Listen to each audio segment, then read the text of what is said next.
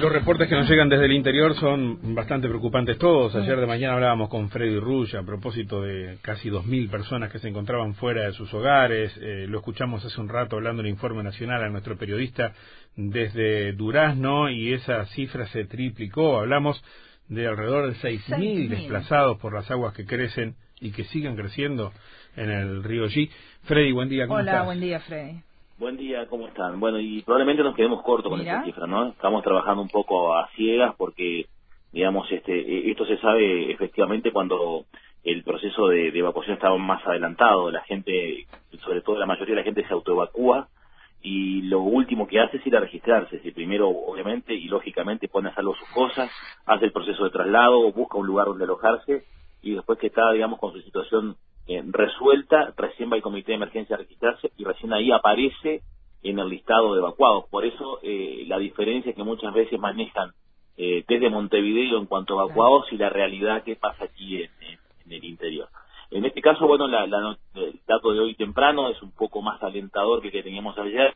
El río ha descendido en cuanto al nivel de crecimiento, ha desacelerado su incremento de caudal y tiende a estabilizarse. Está en el entorno de los 12 metros pero eh, hay que esperar la llegada de las aguas que provienen de Sarandí del G, de Polanco del G, que tardan entre 48 y 72 horas en llegar aquí a la capital departamental y que van a producir un, repunte del, río, no sabemos cuánto más.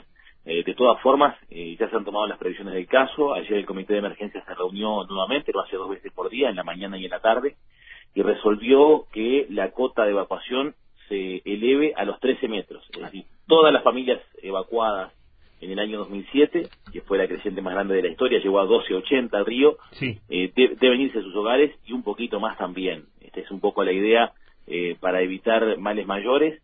Eh, están trabajando un poco eh, en forma intuitiva, podríamos decir, porque el sistema telemétrico de UTE, que es el que le da al comité de emergencia el nivel del río y su crecimiento horario en diferentes partes del curso, desde Sarandí del G para acá, hay no menos de 5 o 6 medidores, no está funcionando adecuadamente, eh, carga los datos en forma errónea, incluso eso generó un trastorno en el comienzo de la evacuación que hizo que el comité comenzara, digamos, de atrás a evacuar gente y no de, y no, no en forma anticipada como lo hace habitualmente.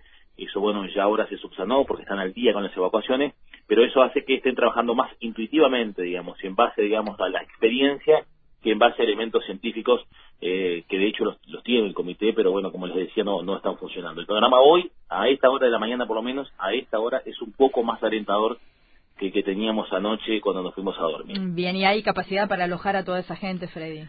Bueno, mira, un dato que ha cambiado en las últimas inundaciones en los últimos años es que la mayoría de la gente que, está fuera de sus hogares está eh, por las de ellos, ¿no? Está autoevacuada, es decir, en todo caso pide ayuda del comité de emergencia para que le trasladen las cosas pero está en casas de amigos, de familiares o alquilando viviendas para pasar estos días.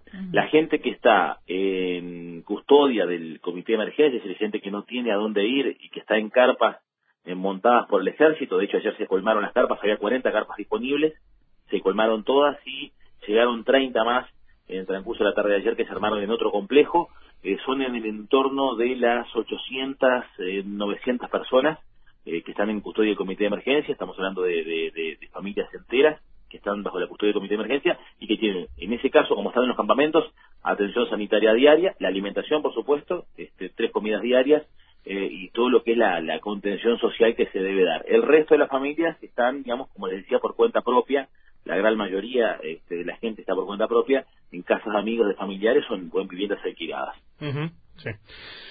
Bueno, veamos cómo sigue, Freddy, esto. Eh, estaremos en contacto permanente contigo, ¿sí? Sí, hoy, hoy, será, hoy, hoy será un día un día importante para saber eh, qué pasa, ¿no? Si tiende a estabilizarse, ojalá sea así y comience a descender, o si habrá otro empuje más de la creciente.